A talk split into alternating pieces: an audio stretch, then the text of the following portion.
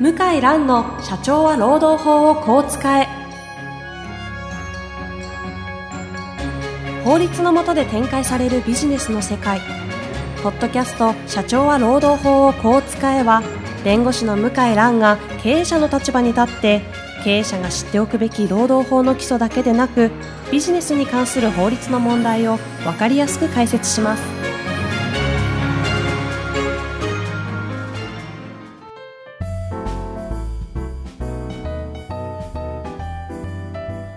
こんにちは、ナビゲーターの遠藤和樹です。向井蘭の社長は労働法をこう使え。向井さん、本日もよろしくお願いいたします。よろしくお願いします。本日のテーマですが、えー時間で解決するトラブルもあるというですね、はい今回実はこれ、書籍にあるあの一つのあの章をですね、はい。抜粋しまして、このキャッチコピーちょっと面白いなと思って、はい。ここれについて今回お話をお伺いしようということになったんですが、はい。覚えておりますか？大体覚えてます。大体覚えてます。かまあ覚えてなくても、多分その辺は感覚でお話できると思いますんで、はい。これ実際どういう感じですかね？まあ、まあ、これも結構本に書いて物議を醸したような気がしますが、え普通ビジネスの常識からいきますと、うん。まあ短い時間でいかに投下した資本を回収するかと、まあ、いかに早く多額の収益を上げるかということは常識じゃないですか。えはい。ですので、多くの経営者の方は、うん。ご相談された時は、もう早く、安くうん。解決したいと。短期決戦で。はい。まあそれはそうですよね。ええあの、おっしゃる方多いんですね。はい。ただ、多くの場合は一部の例外を除くと、時間をかけた方がリスクが少ないし、うんえー実質的にお金もかからないことが多いんですね。はい。はい。それどういうことかと言いますと、えーまあ、れまずちょっと例外からご説明します、ええ例外がありまして、それは解雇トラブルですね。解雇の場合は、まず前提として、会社がなかなか勝てない。解雇が無効になることが多いので、長期化すればするほど未払い賃金がどんどんかさみますので、うんうん時間が経てば経つほど会社の払うお金が増えると、そういう仕組みになっています。うんですので、解雇トラブルはまあ本当に割り切って、あの、ある程度もう払うことを前提に話した方が、うんリスクがあなくなることが多いんですね。ほはい。で、じゃあ他の場合どうかといううと、うんうんなかなかね、言いづらいですけども、例えば、労働組合との交渉ですね。で、交渉も、最初は盛り上がってますよね。組合の方も、まあ、こういううん法律守ってないと。こういうことをちょっと要求したいと。うんこういうお金を払ってほしいと、まあはい言いますよね。ところが、まあ、なかなか昔と違って今は同じ思想でみんな仲良くこう団結して、えー団体交渉をするっていうことにちょっとそぐわない時代になってきてるので、あ長期間、まあ、そのテンションを維持維持するのは大変なんですね。あ。ああ、なるほど。ええですので会社としては引き延ばすことはもちろんしないんですけども、焦って払わない。払う必要はない。焦って払う必要はないというのが、まあ一つのやり方ではありますね。やっぱり傾向として起きちゃったものに対してすぐ、こう、ひ火消しじゃないですけど、はい起きた日はすぐ消さなきゃっていうので、はい。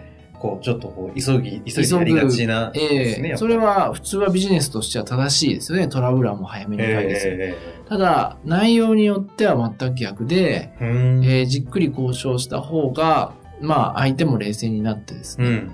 えー現実的な内容で交渉で収まることもまあありますし、は裁判でも未払い残業代なんかはやはり作業をまあしていく中でですね、妥当なラインが見えてきて、初期段階ではすごくとんでもない金額言ってきましたけども、まあ裁判官が間に入ることで。半年後、1年後にこういう金額で収まったと。まあ仕方がないかと経営者が思っていただくレベルうん。になることも多いです。うんですので、うん時間がトラブルを正直解決することもよくあります。解雇トラブルも、まあ早期解決が一番いいんですけども、はい長期化した場合もですね、やっぱり疲れますよね。解雇して争う側もですね。で、解雇のその揉め事で、解雇が有効無効の時に、もうどっちも悪口の言い合いみたいにですね、はいなることもあって、えまあその中で気持ちの整理が、えー早い段階でつくこともあります。えうん。ですので、えー早期解決がいいかっていうと、労働問題は、そうとは限らない。えービジネスの常識とはあ真逆なので、最初は、肌感でいくとね、つい急いじゃいそうですよね。急いじゃいますよね。で、もうこんなのとっととなんか解決して、ただ、労働問題怖いのは、その、一人にかい、一人で解決するのはいいんですけども、他の方に影響するので、うん一人残業代をポーンと300万払ったら、残りのじゃあ30人300万払うかと。社長私たちもくださいって言われたら払えるんですかと。まあそういうシビアな話があるので、まあ私個人は、うん。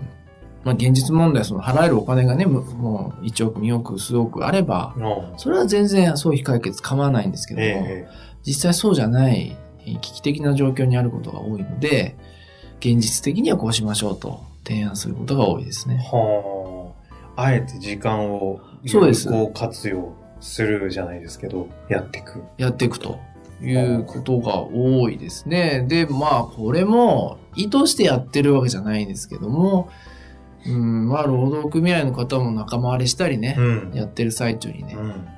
自然消滅したりとか、まあ、多いですよ。うんやっぱり大変ですよね、あちらもね。これ、やっぱりその、そうやってあえて、その、なんていうんですか、時間で解決するトラブルもあるみたいなことを言うっておっしゃるってことは、はい。時間というものを、この訴訟とかこういう問題が起きたとき、労使紛争とか起きたときは、皆さんうまく使えないというか、こうどどういう感じでお問い合わせが来るんですか？もう助けて急がなきゃみたいな状態なんですそうです。やっぱり内容書面が届いた、訴状が届いた、団体交渉の申し入れ書が届いたと断行で、まあすごくこう、いろいろ強い調子で言われてですね。で、いろんな役所に言うぞと言われて、まあどうしたらいいかと。うん、これはもう今すぐ払った方がいいんでしょうかと。うんまあそういう気持ちに、性格のいい経営者であればあるほど、そう思いますよ、ね。なるほど。これ実際にいろんな、その、ろあえてここでは労働法とかにして、労働法とかにおける訴訟とかいろんな揉め事で、はい。時間をかけちゃいけないものって逆にあったりするんですか？あ、やっぱりその、解雇のトラブルで、初期段階ってあるんですよね。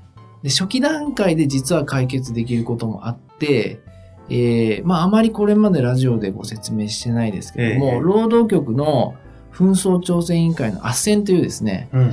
調停のような役所、まあ、行政が、仲立ちしてくれる調停のような手続きがあって、はい。それはもう無料だと思いますけど、無料で利用できるんですよね。経営者側が。あの、えっ、と、働いてる側が。えー労働者側が。で、その斡旋っていうのは、まあ本当に迅速に簡易に利用できるので、ほえーまあ毎年何何万件かな？ちょっと忘れましたけど、まああるんですけども、あれをちょっとその経営者側はですね、ふざけんなと。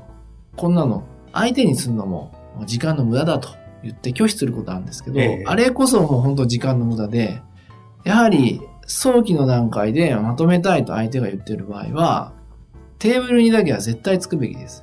は今日断るのはそれは自由ですから。ところが、まあ意外とですね、まあどのぐらいなんですかね、統計で言うと、まあ会社側が全く応じない、あのテーブルにもつかないっていうことがあって、それは非常に残念ですよね。それつかないことで、先延ばしというか、突き放すことによると、よって何が起き得るんですか？結局ですね、突き放すことで、働いてる、まあ労働者の方のが、もう追い込まれちゃうわけですよね。うんあれ？と話す予定なのに来ないと。うん。で、どうしたらいいんですか？と相談すると、いや、もう弁護士さんに相談してくださいと。なって、労働審判なり訴訟になっちゃうんですよ。あで労働審判訴訟になると非常に厳しい基準が適用されますから、会社からしたら思っても見ないような多額の金銭的負担なり、に膨れ上がって膨れ上がることが多いんですね。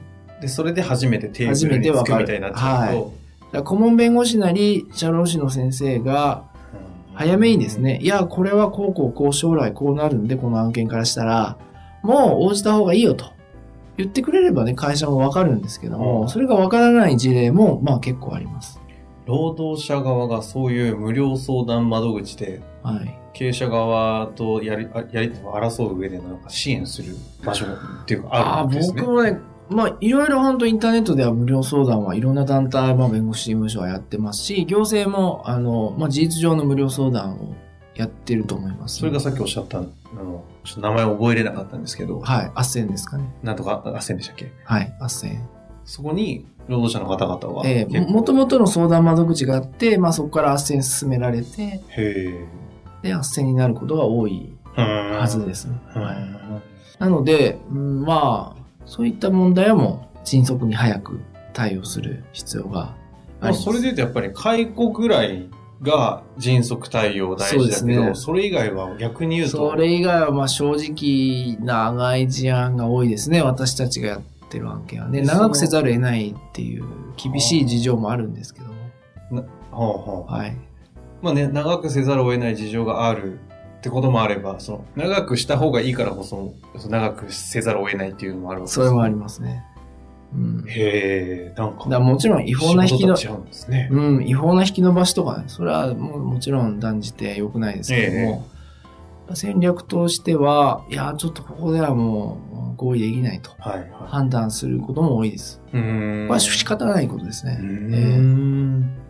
なるほどね。うん。そういう意味で時間で解決するそうですね。あるとはい。いうことだったわけですね。はいじゃあ一度、あの、そういう訴状が送られてきたり、何かしらの紛争に巻き込まれた経営者の社長の方は、あまり焦らず、一旦、ちょっと深呼吸して、そうですね。はい。弁護士の先生、もしくは社労士の先生にはい。相談をして、はい。戦略的にどのくらいの時間をかけて、はい予算をこのくらいある中でどう勝負するかみたいなことを冷静にやっていくとはい。いうことが、まあ、重要なんだろう。そうですね。何か補足ありますか？今の話で。いやいや、特にないですね。ええまあ、なかなかね、まあ、批判もあるところかもしれないですけど、こういうことを言う弁護士はほとんどいないですね。そうです。えー見たことないですね、こんなここと。普通の論点だって、論点というか、いや、これはもう、あの、労働事件やってる弁護士であれば、まあ、みんなが思ってることですけども。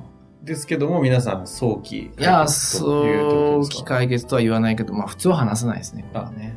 はいそうですね。はい若干ちょっと危ない。あぶ、まあ別にやましいことはしてないんですけども、まあ、普通は話さないようなことですかね。でもまあ仕方がないことですね。なるほどはいね。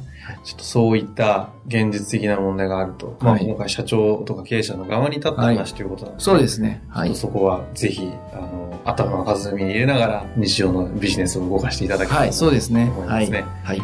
本日もありがとうございまはい、した。ありがとうございました。